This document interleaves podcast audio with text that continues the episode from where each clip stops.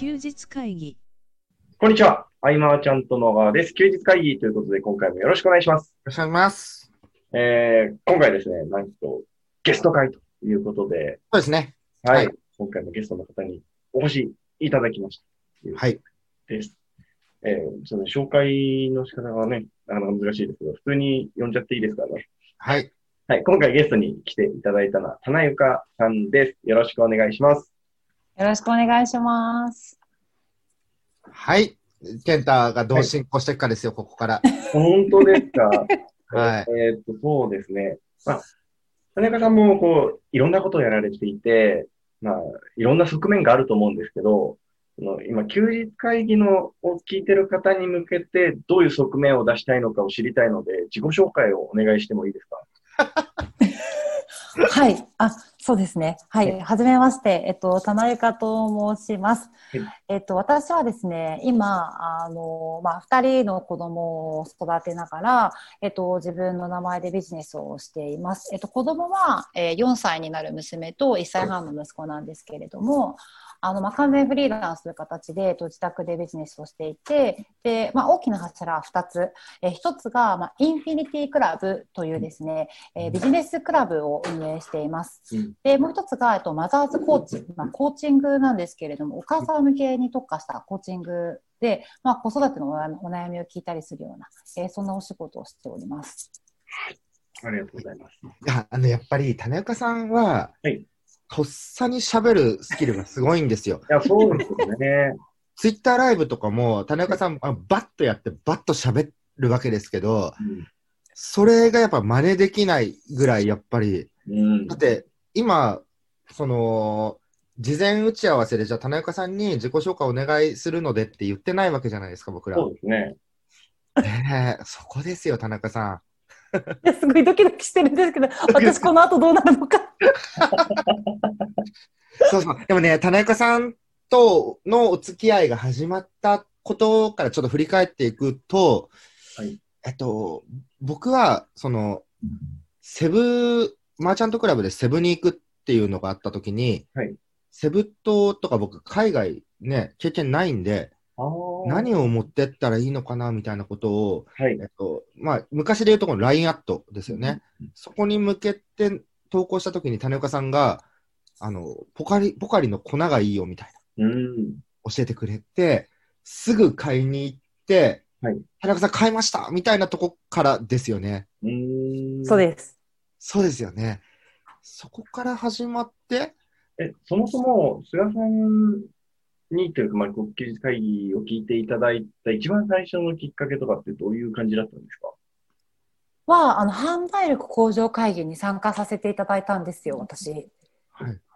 で、その会議に参加する前に、あの、菅さんのことをもっと知りたいなと思って、その、あいまーちゃんとのホームページだったりとか、いろいろ拝見する中で、で、菅さんの、まあ、あの、当時で LINE アットみたいなのも知って、そこに登録させてもらったっていうのが一番初めです。あ、なるほどですね。あの、時系列が何年の何月とかだと、ちょっと全くパッと出てこないっていう状態になってるので。で、大阪でも会ってるわけで、はい、はい、はい。種岡さんとは、えー TBA かな？うん。はいそうでその時も、なんか質、よくセミナーとかで質問がある人ってなった時になかなかまあ、手って上がらなかったりするじゃないですか。わからないですよね。あれね、一番に上げてくれたのも種岡さんだったりとかしうんて。そうそうそうそう。そこからまあまあ、まあいろんなことがあってね、どこでどうお伝えしたらっていうのはありますけれども、はいあの、種岡さんの中でこの2年、うんビジネス始めていろんなことあったと思うんですよ。うんで、まあ最初はね、こう、まあ一人でやっていこうとか思ってたこともあるかもしれないですし、でも今は和でビジネスをやってる印象もすごくあって、うんその考え方がこう変わっていくきっかけとか、なんかその辺とかちょっと聞いてみたいなと思うんですけど、はい。はい。きっかけ。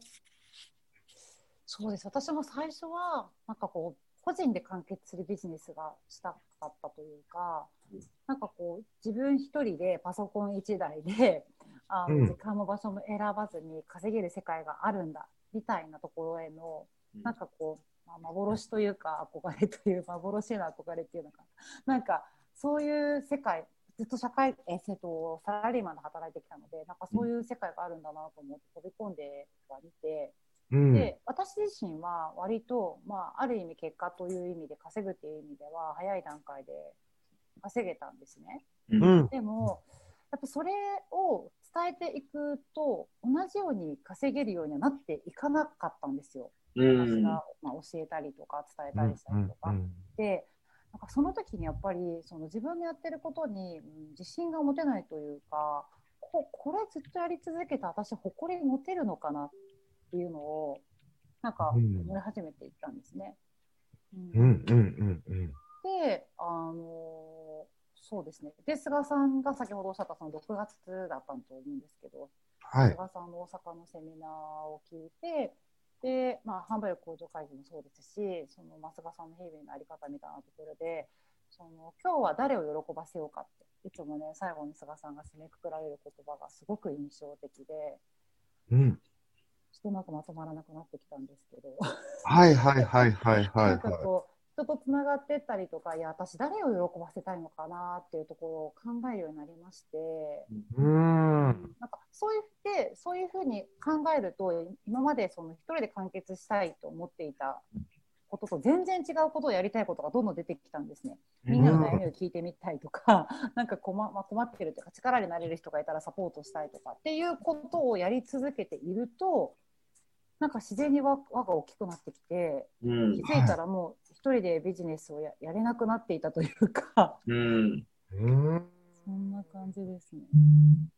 その中で、まあ、種岡さんが立ち上げたコミュニティの一つに、はい、インフィニティクラブというものが今ありますけれども、はい、このインフィニティクラブが、僕もこう、いろいろ見ててすごいなと思うのが、そのメンバーの皆さんが、えーインフィニティをいかにこう、良くしていこうかみたいな、ええ。なんかそのメンバーの、うん、なんですかね、こう、貢献というか、はい。うん、その形が出来上がってるっていうのがなんかすごいなと思っていて、ええ、それは棚床さんとして何かこう、なんかあったんですか？こう、はた、働きかけてたらおかしいですけど、なんかだって、ね、その、陽子さんでしたっけ？ブログの記事をね、まとめて書いてくれたりとか、はい、えー、葵さんが、まあ、動画のね、編集をしてたりとか、えーえー、なんかすごい、こう、協力的、みんなでコミュニティを良くしていこうみたいな動きがあるんで、はい、はい、それでどういうふうにしてって言ったらおかしいですけど、はい、みんな生まれてったのかなっていうのは。なんか私からこれをやってくださいとかって正直言ったことって一度もなくて、はいはい、そのまあインフィニティクラブっていうコミュニティを作る時も、まあ、私がこういうクラブを作りたいっていうことを話したら、まあ、今でいう顧問ですね、えっと、馬場冬香ちゃんえのきちゃんあと葵ちゃん3人があのすごい距離が近かったのでこういう組織作りたいんだよね場所作りたいんだよねって言ったらあじゃあ私ここ得意だからワードプレスサイト立ち上げるよとかあと私得意だから LP 作るよみたいな感じで、うん、なんか自然にみんな手伝っていってくれたんですね。いや健太すごいよね。いや、すごいですよね。で、それでクラブが立ち上がって、で、そんな感じで、まあ、顧問同士が、あの、みんなで運営をしていると、だんだんメンバーさんからも、私にできることないですか？私こういうの得意なんで、これちょっとやらせてもらえませんか？とか、っていう声が上がるようになってきて、で、少しずつ、そのまま任せるというか、うん、あのなんかメンバーさんなんですけど受け身の方がほとんどいないというか、うん、あの皆さんお金払って入ってきてくださってるんですけど、うん、なんなんていうんですか矢印がみんなみんなの方向に向いてるんですよね。このメンバーさんのために私はこれができるんじゃないかとか、クラブのためにこれができるんじゃないかみたいな。で、その人に向いて矢印がその人に帰るんじゃなくて、また違う人に矢印が向いてみたいな感じで、すごいもういろんなところに矢印が向き合っていて、自分に矢印を向いている人が、なんかほ、まあ、少ないとかいないんじゃないかなっていうのを、本当ここ数日感じてますね。まあ、あの、ビジネスってやってると、こう、孤独な時間っていうのはどうしてもある中で、えー、まあ、種岡さんがコンセプトとしてる中に、こう、一人にしないみたいな。うん、ね、そこも素敵だなと思いますけれども、このね、インフィニティ僕、先月、あれ、今月でしたっけ、はい、今月です。させていただいたときに、夜10時からって 結構遅い時間なんですけど、すごいっすね。でもね、20人以上いたんじゃないかなとす思う。いごいっすね。や、すごいよね。はい。そのまま、午前3時まで喋ってましたからね。すごいっすね。主催の棚床さんも途中でもう、あの、すいません子供が泣いて私2時ぐらいで抜けたんですけど、その後まだ続いてたっていう。いや、でも楽しくて話も聞いてくれて、いろいろの後に、またその、感想をね、みんな送ってくれて、うん。さらにその、バタさんですよね、先週ですよね。はいバタさんがみんなにこう、菅さんにこう、休日会議に質問を持っていこうみたいな流れを作ってくれたりとかで、だから健太先週救われてるのは、あの、本当にバタさんの、ね助か、りました。そう。でもこういう動きが次々と起こるコミュニティですうよ。ん。うん。いやーねー。だから、種岡さんがこうしてほしい、ああしてほしいってやっぱ言うんではないというか、うんうんうんなんですかね、あ、田中さんのやっぱその動きを見てってことなのかな、うん。思いとか。なんだろうね、ブッダ棚床ですからね。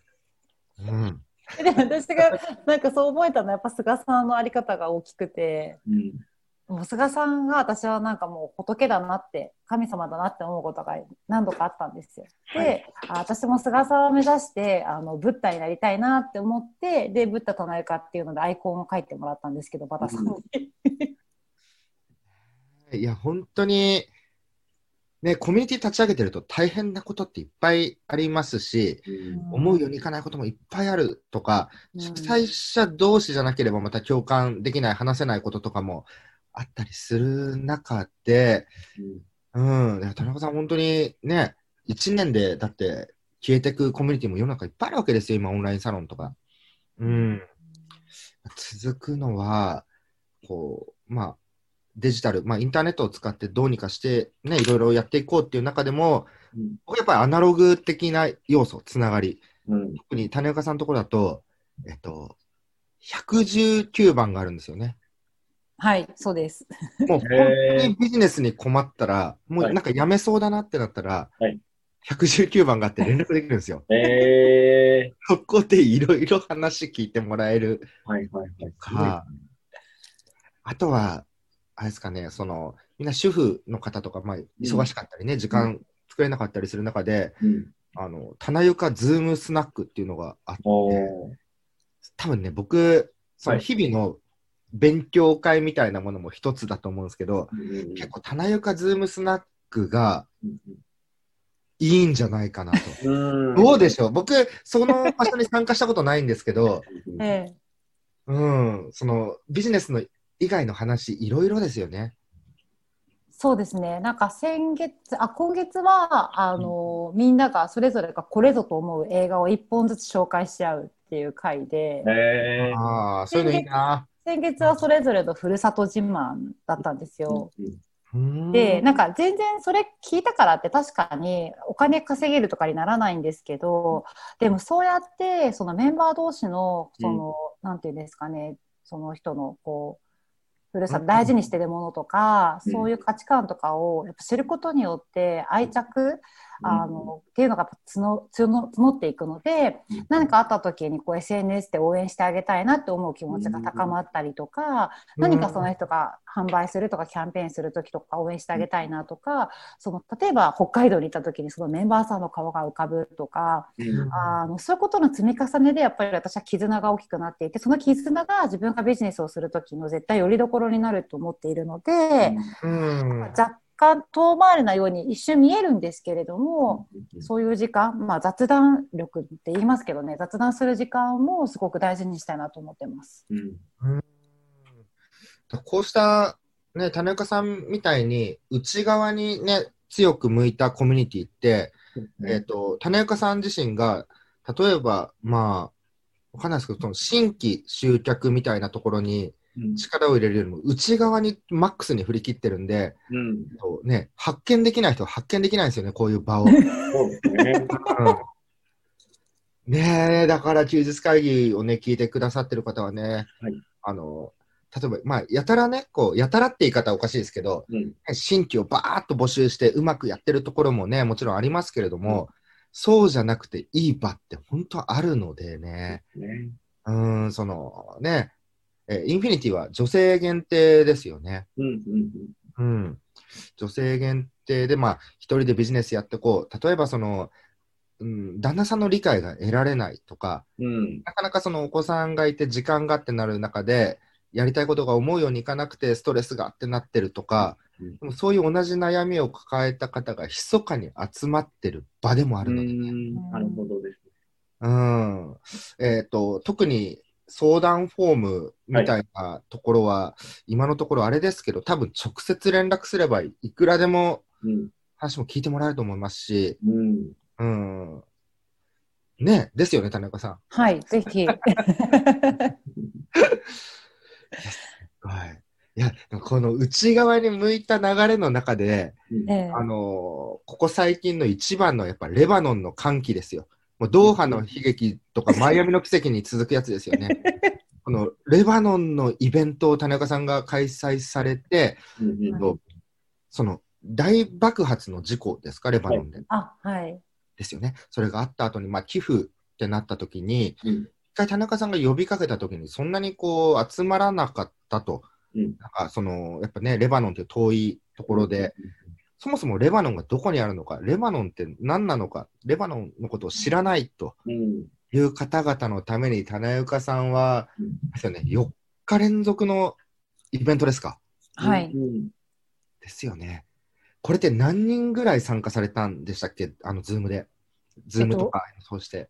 あの、毎日だいたい130名ぐらい来てくださっていて、はい。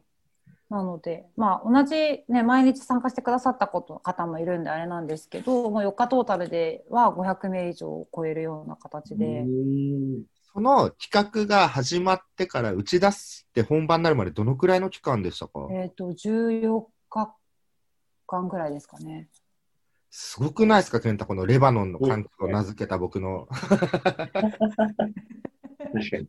ネーミングセンスもバッチリですね。そう、14日間でそのイベントが達成できちゃっているという、うこれって、あの、その人数を集められた、まあ、今振り返ればでもいいので、うんなんかそのコツ、はい何工夫されたことってなんか、どんなことあります？なんか本当に無意識だったんですよ。あのーうんうんこんなに集めたいっていうすあの数値目目標とかも一切立てていなくて、うんはい。とにかく自分がやりたいって思ったことをうん。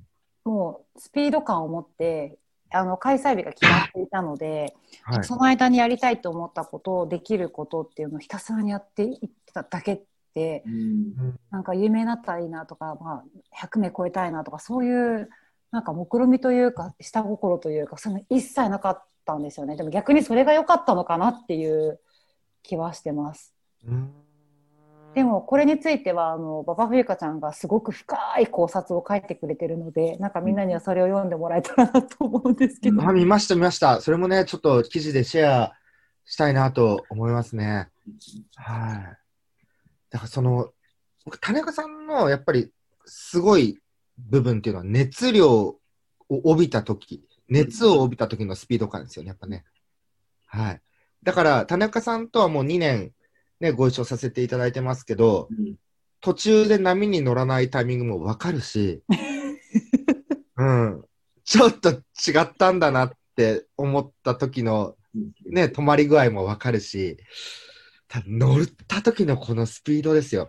だってレバノンの、じゃあそういうことを知ってもらいたい、いろんなイベントをやろう、仲間を募ろう、スピーカーを立てようとか、うんこれなかなかすぐには、うん、難しいですし、僕もその健太と、えーマーチャントクラブで販売力向上会議企画してうん。やってましたけど、えー集客期間に2ヶ月設けたりとかうん。やってた中でですよ。うん。で、例えば種岡さんが自分の読者、まあリストみたいなところを活用しようとするのであれば、うんその方々は今自分でビジネスを頑張ろうと思ってる人が多いと思うんで、うん多分自分のことに一生懸命だったりすると思うし、ちょっとあの手が伸ばせても日本国内の出来事うん。だと思うし、そんな中で世界で、それでレバノンってなっていくと、なかなか自分には縁遠いこととして関心を持たないとは思うんですよね。うん。うん。だからそんな中でも、田中さんは結局その Facebook とかだと広くね、まあビジネスをやってる人だけじゃないので Facebook は、そういうとこから集めていく中で結局自分の近くの人たちもうん巻き込めていけるっていうのは、これね、計算してやるものでもないというか、うん。うん、やっぱもう熱量、熱量があるからスピードもあるし、えー田中さんが初日のライブは、あれですよね、100人までしか Zoomに入れなくて、うんってことですよね、田中さんね。なんか、ですよ。まさか、なんか4日連続で歌ってて、で、参加するっていうボタンを Facebook のイベントで押してくださってた方がうん、どれくらいだったのかな？あ、100名超えてたんですよ。なので、うん4日で割って、まあ大体一晩に15名ぐらいかななんてみんなで言ってたら、初日からなんかもうドドドドドドドって、 Zoomですごい人数増えていって、で、もう私の有料アカウントがその100名が限度だったんです。ね。で、その Facebook ライブにつなぐっていうことも当時は知らなくて、うん。でもう、もう謝罪です。もん。私は司会してるんですけど、一緒にやってた運営のメンバーが裏側で、入れないんですけど、入れないんですけどっていうメッセージに、すいません、すいませんって言っても謝罪してて、で、翌日からは Facebook ライブにもつなげるっていう形を取ったんですけど、ね。えでもその本番環境の中で必要に迫られたら、あこれが必要だってやってね、Facebook とかね。うんでもそれ以前に、こういう Facebook のライブっていうのが便利で使えるよって言われても、なかなかね、ってなっても、そうですね、本当に。やっぱ本番環境ですよね。ええいざ必要だってってなれば、ガッと覚えるし、うーん。世の中情報溢れてるんで、ね、ああ、これはできるけどって分かった気に、ね、なってしまうケースも多いけど、うん。ね、いざ必要となる環境に追い込んでいくというかね、この熱量、だって、ね、種岡さん、確か初日のライブ終わった時に、うん翌日かな？わかんないですけど、なんか、Facebook 上げてましたよね。動画ですかね。動画を、そう、リアルタイムの動画みたいな。一人で喋ってるやつですかね。そうですよね。あ、はい。あれも、その、マーケティングっていう側面、プロモーション的な側面で言えば、はい。えっと、今の現状がこうでこうでって伝えていくのは、まあ、すごい上等手段なわけですけれども、うんえええっと、別にそうとは考えずに、必要だと思ってとか、今伝えたいと思ってこう発信されてるじゃないですか、あの日も。そうですね。これが、そう、だからマーケティングって健太何なんでしょうそううんやっぱこう、ね、熱、自分が熱を持ってるものを伝えるのが一番いいってことですよね。そうなんですよね。だから僕が日々、例えばですよ、田中さんにこれがこうこうこう大事で、こうやっていくとこういいんだよって言ってても、うん。多分ピンとね、来るか来ないかっていうのは難しいと思うんですけど、うん。うん、必要性に迫られたらというか、そうなった時には自然に行くんだなといううか、ん。うーん。いやこれ、本当にびっくりして、うん。うん。うん。うん、この人数がっていうのがね。で、田中さん、そこからもね、また、そこはマネタイズというか、やっぱレバノンを知ってもらいたくて、まあ少しでも寄付が集まればな、みたいな、はい。ことだったと思うんですけど、やっぱ広がりって見せていきましたか？そうですね。そのイベントを見てくださった方が、なんか、あの、一緒にやりたいみたいな感じで声をかけていただいて、うんあの、なんかこう、学生さん向けの講演会に呼んでいただいたりとか、あと、その、セメントの記憶っていうレバノンを題材にした映画があるんですけど、その映画を配給している会社の方とコラボをして、オンラインの映画上映会、プラスアルファ、その映画を撮られた監督さん、レバノン人の方なんですけど、をお呼びしたトークイベント、今週末にある、あ、でもこれそうですね、もう、これが流れる時には終わってるんですけど、あはい。ーそういうのをやったりとか、いやーだからこう、ドカンとやってみると、またね、そこから広がるものがいろいろあるっていうのもね、うん。ワクワクですよね。ね。うーん。どうで、達成感みたいな、今まで、こう、種中さんの中でも、ここまで人数を集めて何かしたとか、ね、うんあれだと思うんですけど、どうですか？なんか、えっ、と、感想って言ったらあれですけど、はい。うーん。なんか、まあ、思いは伝わるんだなっていうのが一つと、やっぱりその、一人でやらないっていうことですね。私が一人でやってたら、スピーカーの方11名も集めることができなかったですし、すべてをこの14日間っていう短期間で成し遂げることもできなかったと思うんですよ。うん。はい、なのでやっぱりやりたいことを口に出していろんな人に伝えてで、まあ、手を借りていくというか。うん。うん。ですごいことだなと思いました。そうですよね。であの、出前館創業者の花光さんとかも、はいドーンとこう思いをうん。上げて、もう殺処分ゼロだって言って、はいそこに賛同してくれる人がまた集まるとかね。うん。うん。いや、すごい。だから、思いが強い人、はい熱で動ける人はもう思い切ってね、自分はこうしたいんだっていうことを言うことで変わるかもしれない。それはもしかしたら誰かにはとてもね、うん。馬鹿にされることかもしれないしね、何言われるかはあれですけどね。うん。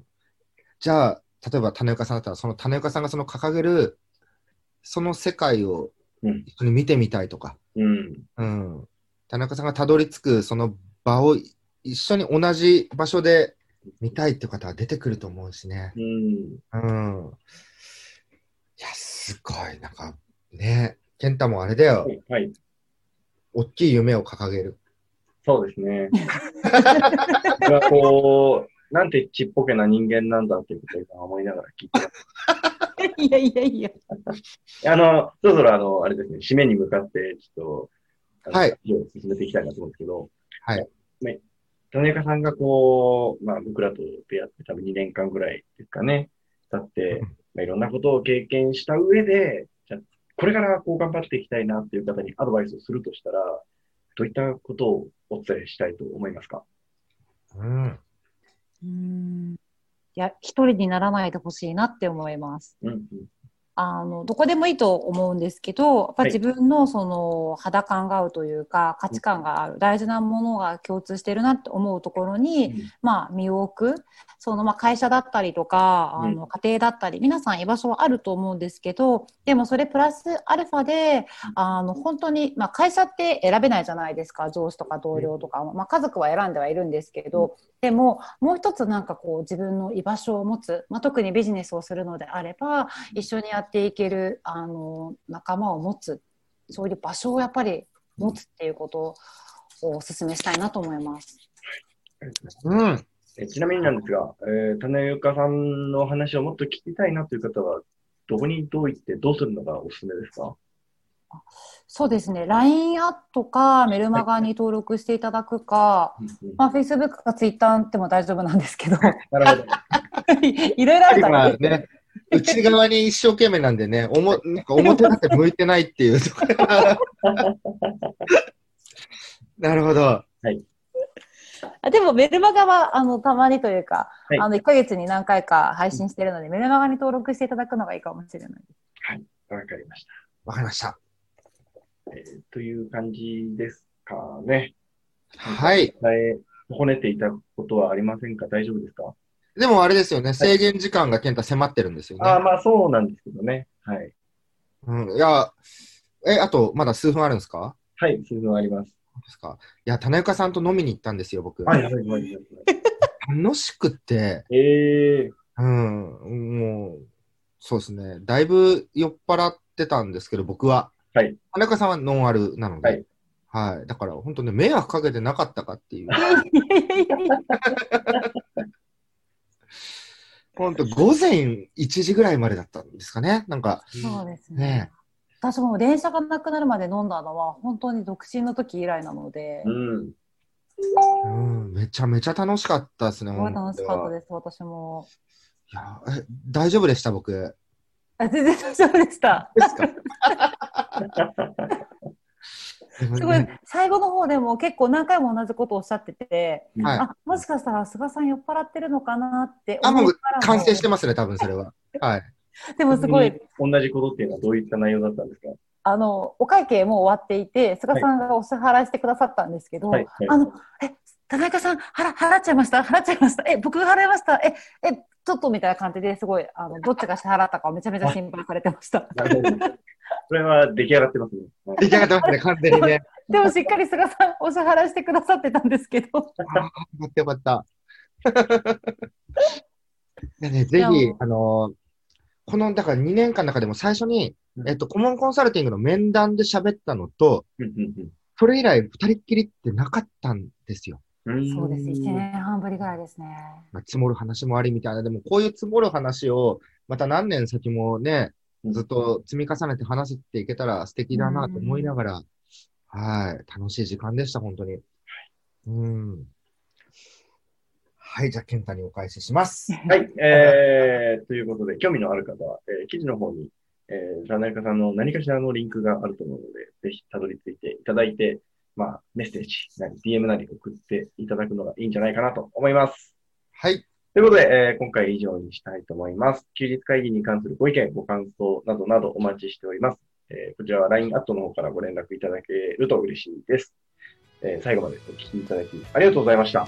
田中さん、ありがとうございましたこ。ちらこそありがとうございました。休日会議に関するご意見、ご感想は、サイト上より受けたまわっております。休日会議と検索していただき、ご感想、ご質問フォームよりご連絡ください。